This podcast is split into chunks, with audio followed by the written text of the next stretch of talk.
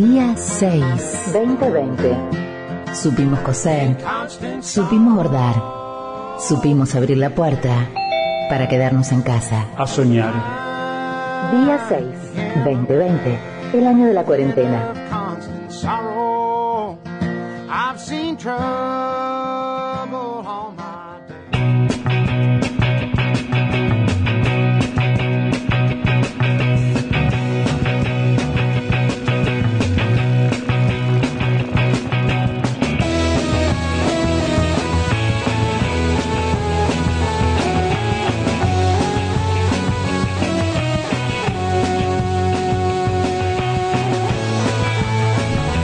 30 minutos, pasaron de las 3 de la tarde, estamos en día 6 hasta las 18 aquí en FM Conectar.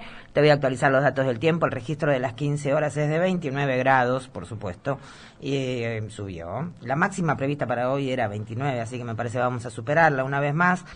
La humedad es del 34%, el tiempo va a seguir así, te recuerdo el miércoles va a bajar la temperatura. Hubo un este mm, Hubo, bueno, por supuesto hablábamos recién de la situación en el en el penal de Gorriti con estas protestas de, de un grupo de detenidos que terminó con la muerte de dos de ellos, Eh, muchos heridos, eh, cerca de 15 eh, 15 personas que fueron atendidas en el hospital Pablo Soria. Hasta ayer había uno de ellos que permanecía internado. Hay preocupación en el marco de, bueno, en principio los organismos de derechos humanos y otros sectores eh, y fundamentalmente las familias de los detenidos porque no, no, hay, no hay información fehaciente de cuál es la situación dentro del penal y también respecto de los los fallecidos que bueno se esperará seguramente las correspondientes autopsias para conocer un poco más sobre la situación de las personas detenidas y, y, y esta y poner un poquito en contexto este episodio puntual, estamos en comunicación con Marcos Espinazzi, él es abogado penalista. Le doy las buenas tardes. Hola Marcos, te habla Gabriela Tichman, ¿cómo te va? Hola, ¿qué tal? Muy buenas tardes. Buenas tardes, gracias por atendernos. Bueno, estamos tratando de repasar un poco los, mm, los episodios tan graves que ocurrieron en el penal. Quería, en principio, una primera reflexión de tu parte como conocedor de, de la situación en estos lugares.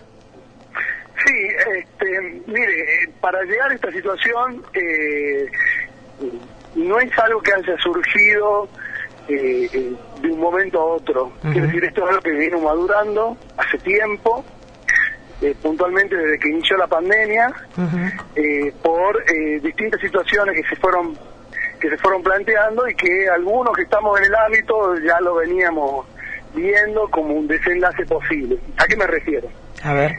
Cuando se inicia, cuando cuando bueno, cuando el mundo queda golpeado por este este virus, eh, la- lo primero que empezamos, cuando empezamos a, a instruirnos y a ver cuáles eran los riesgos y, y- y, este, lo primero que nos que todos nos indican y todos los, los informes médicos y la Organización Mundial de la Salud es que todos estamos expuestos a contagiarnos. Sí. Pero aquellas personas que tienen determinadas patologías preexistentes o condiciones que tienen que ver con la edad, asmáticos, eh, eh, eh, diabéticos, hipertensos, eh, las, lactantes, las más embarazadas, que tenían un riesgo extra, que el riesgo es altas probabilidades de morir.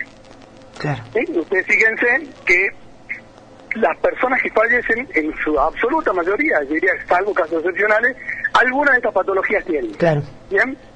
Entonces, a partir de ahí empezaron a emitir eh, consejos. ¿Cuáles eran los consejos, las recomendaciones que te dan los organismos de salud? Que estas personas sean eh, especialmente cuidadas, es decir, no les pongamos que no salgan de sus casas, que se mantengan en un aislamiento. Sí. Eh, y en cuanto a las personas privadas de libertad, como es un fenómeno que se repite a lo largo del país y también de Latinoamérica, la Corte Interamericana de Derechos Humanos también emitió un- una serie de recomendaciones. Entre estas recomendaciones lo que proponía es que eh, la- eh, estas personas sean, eh, se les otorgue algunos beneficios como las prisiones domiciliarias, Sí. porque, ¿cuál es el razonamiento? El razonamiento es que las prisiones, cuando yo hablo de prisiones, lo, lo tenemos que usar en términos amplios porque yo me voy a- ya le voy a explicar Claro. cuál es la situación grave que existe hoy en los penales y también en las comisarías. Bien. Eh, eh, las recomendaciones, ¿por qué? Porque en estos lugares, al haber tanto hacinamiento, quiere decir que la proximidad entre las personas es grande. Sí. Por lo tanto, si el virus entra ahí, la tasa de contagio va a ser altísima y eso iba a impactar no solo en el sistema de salud público, al que todos los ciudadanos, privados o no de la libertad, Claro. tienen que eh, acuden, va a colapsar el sistema de salud público, sino que además estas personas puntualmente tenían altísimo riesgo de morir, tienen altos riesgos de morir. Entonces, como una recom- esta recomendación era empezar a, a tramitar este tipo de, de alternativas que no son liberaciones, que no implica que la gente, que, que porque este es el, la confusión, cuando uno habla de esto, automáticamente la gente dice, ustedes están planteando Sí. que todos los presos salgan a la calle, nada, nada más lejano a la realidad. Sí, no solo la gente, el propio gobernador hizo referencia a eso, ¿no?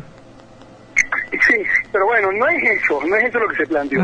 Bueno, eh, porque esto va a impactar en el servicio de salud de toda la ciudadanía. Entonces, estas medidas iban a permitir no solo que se descomprima, haya menos personas en el penal, sino que además, eh, mm, eh, si en caso de que se ingrese el virus y haya una dispersión, iba a haber menos, eh, más, iba a haber más, más posibilidad de eh, que se contagien masivamente porque iba a permitir mayor distanciamiento. Sí. Pero esta situación, aparte, vino con muchos matices que también se genera confusión, porque se informa, a veces se informa mal o se confunde. Eh, cuando se planteó esto en la provincia de Jujuy, ahora vamos al caso puntual de la provincia de Jujuy. Bien. ¿Qué es lo que, qué es lo que pasó acá? Como medidas preventivas, se cerró el penal. Es decir, no se permitieron visitas, se, se, se, se- produjo el mayor hermetismo posible. Hablemos Sí. del penal. Sí. Ahora, también es una utopía pensar que estas personas están aisladas. Claro. Porque por más que los que hagamos en el hermetismo no permitamos visitas, hay 100, porque los informes, los que yo he tenido acceso, por lo menos los que se presentaron en el expediente que yo he tramitado, que hay 100 oficiales que entran y salen, los oficiales del servicio penitenciario. Claro. Tienen los médicos del servicio penitenciario. Se ha reforzado el servicio penitenciario con más médicos, que esos médicos también forman parte del sistema de salud que hoy está muy expuesto al virus. Claro. Entonces, decir que el virus no puede entrar es una utopía. ¿Puede entrar? Sí, puede entrar. Entonces, ante esta situación había que tomar estas medidas preventivas. Pero esta situación de haber cerrado los penales generó una cosa que es más preocupante de lo que ocurre en los penales, que es lo que está ocurriendo en las comisarías. Y ustedes fíjense, si presta atención en las noticias de este último tiempo, hubo varios revuelos en las comisarías. Así es. ya tenemos varias comisarías aisladas. Sí. Hace poquito la 30 es la regional de, de San Pedro, hemos tenido eh, también aislamientos en, en, en la, en la sexta de aquí, bueno, en varias, en la de Gorriti, en la que está la calle Gorriti, digo, en la segunda, Sí. hemos tenido varias situaciones de este tipo. ¿Por qué se eh, agudiza? Porque la- eh, eh, siguen ocurriendo hechos. Claro. Entonces, eh, y cierran el penal. Entonces, ¿dónde va para esa gente? A las comisarías.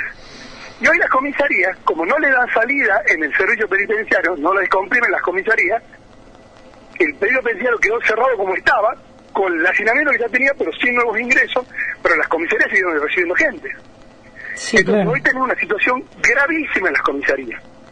Y esto también es porque hemos hecho un abuso en las detenciones cautelares. Las detenciones cautelares, usted piense que una persona que ha cometido un delito y ha sido juzgada y tiene una condena, que la cumpla. Claro. Ahora, una persona que es sospechada de un delito, Claro. que no tiene un juicio hecho, eh, que no presenta riesgo de peligro de que se escape o de que entorpezca pruebas, tiene que permanecer en libertad porque es inocente de la ley. Pero sin embargo acá se hizo un abuso de las detenciones cautelares y eso generó un mayor colapso del sistema. Eh, Marcos Espinazzi, estamos hablando con el abogado penalista Marcos Espinazzi. Quería eh, traer aquí en esta explicación tan clara que nos estás ofreciendo eh, una, una presentación que se hizo en marzo pasado eh, por parte del Ministerio Público de la Defensa Penal precisamente donde se pedía, la defensora general Ivona Kim pedía eh, que se tomaran medidas en todo lo que es las unidades penitenciarias y los lugares de detención de cara a la, a la cuestión de la pandemia, cuando todavía eh, es más, no había, creo que había un solo caso en la provincia y era importado. Y digamos, algunos días después, un par de semanas, el servicio penitenciario informó que habían tomado medidas y demás. Independientemente del, del hecho puntual de la semana pasada, por esto que vos estás diciendo, ¿las medidas que tomaron fueron insuficientes o no se tomaron medidas? Bien. Eh, cuando se interpuso ese habeas corpus, la defensa pública lo interpuso, eh, lo que buscaba era eh, un habeas corpus colectivo correctivo. ¿Qué es esto? Esta situación agrava las condiciones de detención, este era el razonamiento, y para todas aquellas personas que son sujetos de riesgo, solicitaba que se apliquen estas medidas alternativas, ¿no? Bueno, eso fue rechazado por el juez de primera instancia y esa resolución fue apelada ante la Cámara de Apelaciones. La Cámara de Apelaciones sacó un fallo más que interesante, porque eh, sigue los lineamientos, esto que yo le voy hablando de la Corte Interamericana, lo que hace la, Cámara de Apelaciones, y le digo porque que es interesante, dice, bueno, a ver, tenemos tantas personas en el penal. Ok. Dígame, lo que vamos a tratar de hacer aquí en más es individualizar el universo. ¿Qué es esto?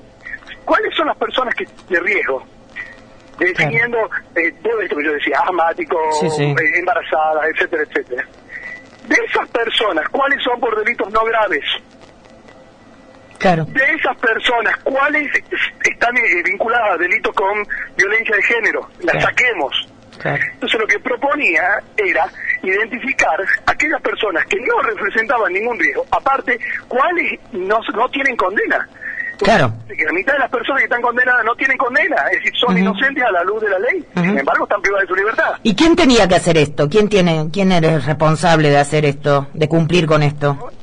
La Cámara de Apelaciones no ordena en concreto ninguna libertad, ningún lo que dice es que esto lo tienen que ya hacer los jueces de cada juicio. Entonces, a partir de ahí se empezaron a tramitar distintas, eh, eh, puntualmente distintas este, prisiones domiciliarias, salidas alternativas, etcétera, ¿sí? Sí. Ahora, eso, este, aquí también hay una gran responsabilidad de la justicia en el sentido de, no haberle dado la celeridad de trámites. Yo conozco trámites que llevan cuatro meses iniciados el día uno de la pandemia o incluso antes de la pandemia que al día de hoy no tienen resolución. Claro. Entonces, este, conozco casos, mire, en estos días me han, me han hecho varias entrevistas, tengo en contacto gente por las redes sociales, este, que, que, yo no conozco, digamos, pero me cuenta casos, hay gente con HIV, claro. que, que le dicen, no, bueno, como no estás en un estado de enfermedad, no no te corresponde la domiciliaria, ese tipo de razonamientos. Y ese tipo de razonamiento es muy peligroso. Porque sí, claro. estamos perdiendo de vista que lo que el eje de todo esto es la prevención. Entonces, la respuesta que te da el servicio penitenciario es, no se preocupen, nosotros hemos reforzado el sistema de salud, todos estamos expuestos y si se enferman acá hay médicos. Lo que no estamos razonando es que si esas personas específicamente las que tienen esta patología se enferman, se mueren. Claro. No me sirve de nada que usted me diga que acá hay un médico, porque si yo, exista médico que exista, yo me muero igual. Bueno, claramente, Marcos, entonces no es una cuestión de que cada juez determine, cada juez de cada caso, sino que aquí hay una decisión política, eh, imagino yo, de parte de las autoridades del Ministerio de Seguridad que, que, tienen a cargo el servicio. Digo, podrían tomar decisiones y, y, y producir hechos independientemente de lo que hagan los jueces, ¿o no? Hola, Marcos, Marcos Espinazzi. Parece que lo perdimos, lo perdimos. Bueno, estábamos hablando con Marcos Espinazzi, abogado penalista, que, bueno, nos estaba ayudando a pensar en estas cuestiones. Hablaba él de la del dictamen eh, del primer primero el habeas corpus que había presentado el Ministerio Público de la Defensa Penal, después eso había sido rechazado eh, por la Cámara de Apelaciones y hubo después otra resolución que eh, ordenaba, bueno, que había que individualizar a las personas de mayor riesgo. hola Marcos, ¿me escuchás? Ahí. Ahí está, se cortó. No sé si escuchaste la pregunta, la- mm, digamos, independientemente de lo que cada juez decidiera respecto de cada situación puntual, respecto de cada causa, eh, aquí esto podría resolverse o podría mejorarse la situación a través de una decisión política de, por ejemplo, el Ministerio de Seguridad, que es responsable del- de todas las personas que están en el, en el sistema penitenciario, ¿o no? Sí, no, en realidad la decisión respecto de la situación, de, de- de- de la forma de cumplir una, un- una privación de libertad, que puede ser una modalidad de prisión domiciliaria, no le corresponde al Ministerio de Seguridad, le corresponde a los jueces. Lo que pasa es que la posición y los dictámenes que emite el, el ser- servicio penitenciario, cuando uno los lee, parece que estuvieran leyendo, y te disculpe, voy a ser irónico, que dan ganas de irse uno a vivir el penal. Sí, claro. Cuando uno lee parece todo maravilloso, Sí, y claro. engañarnos. Los informes estos dicen, eh, acá está garantizada mejor que en ningún lado la salud, los tipos están perfectos, acá no hay este, no hay posibilidad que entre el virus. Entonces, muchas veces los jueces se agarran de esos informes diciendo, no, pues acá nos están diciendo que está todo perfecto. Ujú. Esta no es la realidad. Insisto, esto es una utopía pensar que el virus no puede entrar porque dicen que hay aislamiento. No hay aislamiento en la medida que hay personas que entran y salen del penal. Tal cual. Por más que no sean los privados de su libertad, que sean los, los, los guardacárcel. Eh, el virus entra de una forma, ha penetrado en tres meses a la vuelta, la vuelta al mundo. Estamos subestimando la capacidad. Entonces, ¿por qué yo veo que se gesta esto? Usted póngase en la piel, yo no lo estoy justificando, estoy entendiendo el fenómeno Sí, sí. cómo, cómo se llega a, gestar un, un motín. Usted póngase en la piel de testimonios que a mí me han dado. Sí, claro. Uno que me dice, mire, yo tengo HIV, si yo me contagio me muero. Lo he pedido hace tres meses y me sacó una resolución diciéndome que si yo no me estoy muriendo, no me corresponde la domiciliaria. Hice las vías legales y ahora me entero que hay un guardacárcel con, Claro. con coronavirus, un guardacárcel del cual yo tuve contacto Claro. ya no tengo más por hacer, estoy jugado, ya no tengo más nada que hacer.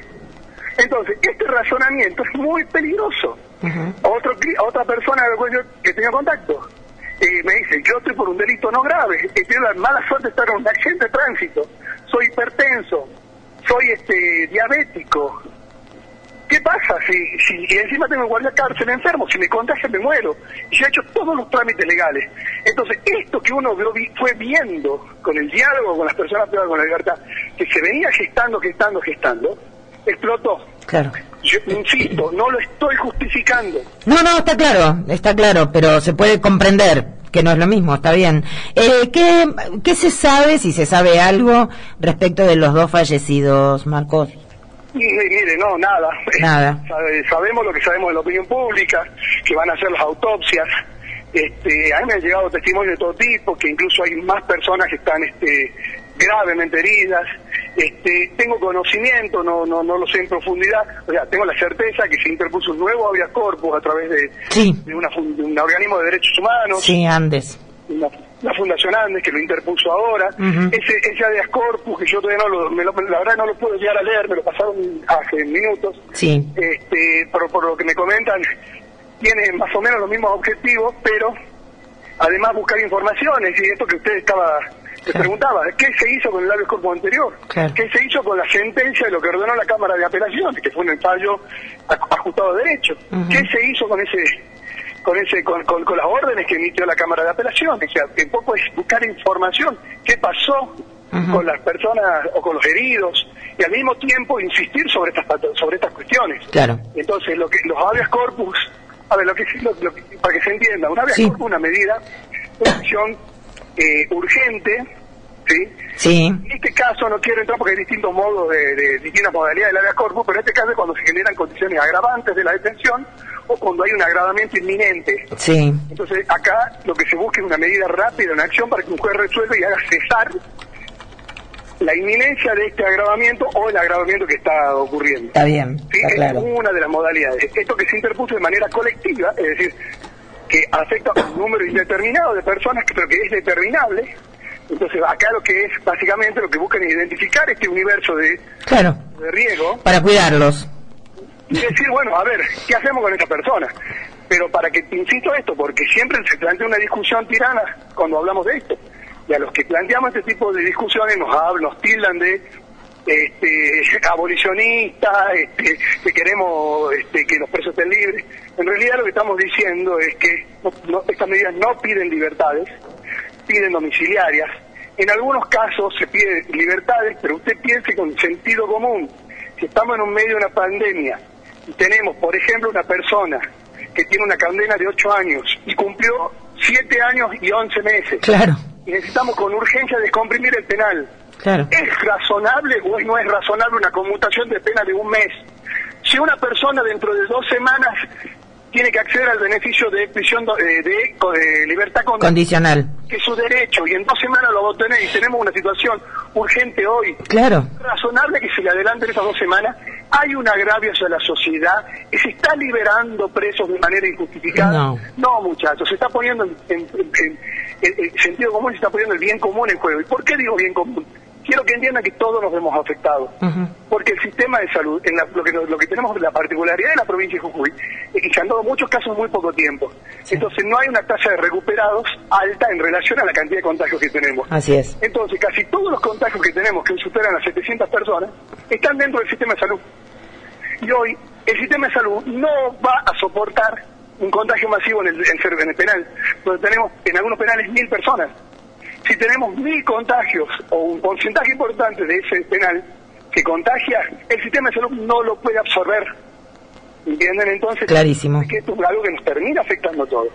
Y esto es algo que, una preocupación que se manifiesta, lo venimos manifestando el día uno. Yo no lo digo ahora, ojo, ¿eh? Sí, sí. Lo he publicado, he escrito artículos sobre esto. Eh, lo hemos planteado en los tribunales. Entonces, hoy muchos me han me, han pedido opinión justamente porque yo es algo que lo venía diciendo hace un tiempo, una preocupación que, que planteaba hace tiempo. Pero bueno, ese es el contexto que tenemos en la provincia. Clarísimo, Marcos. Yo te agradezco mucho la comunicación, nos ayuda a pensar, a reflexionar y compartir estos pensamientos eh, que, a ver, la intención es desbalancear, ¿no? El discurso y corrernos un poco de ese lugar que se suele instalar en desde lugares tan miserables como las redes sociales, pero a veces también desde sectores de la política. Gracias, Marcos, por esta comunicación. ¿eh? Gracias. Hablábamos con el abogado penalista Marcos Espinazzi, que sabe mucho de esto, y así es. El, voy a cerrar este tema simplemente citándote una frase del primer habeas corpus que se había presentado desde el Ministerio Público de la Defensa Penal, firmado por la defensora Ivona Kim, y decía, que las personas, hombres y mujeres que están privados de su libertad en las cárceles de la provincia y que además tienen algunas patologías o condiciones específicas que los ponen en situación de riesgo frente a la pandemia, abro comillas, se encuentran virtualmente condenados a una pena de muerte de facto.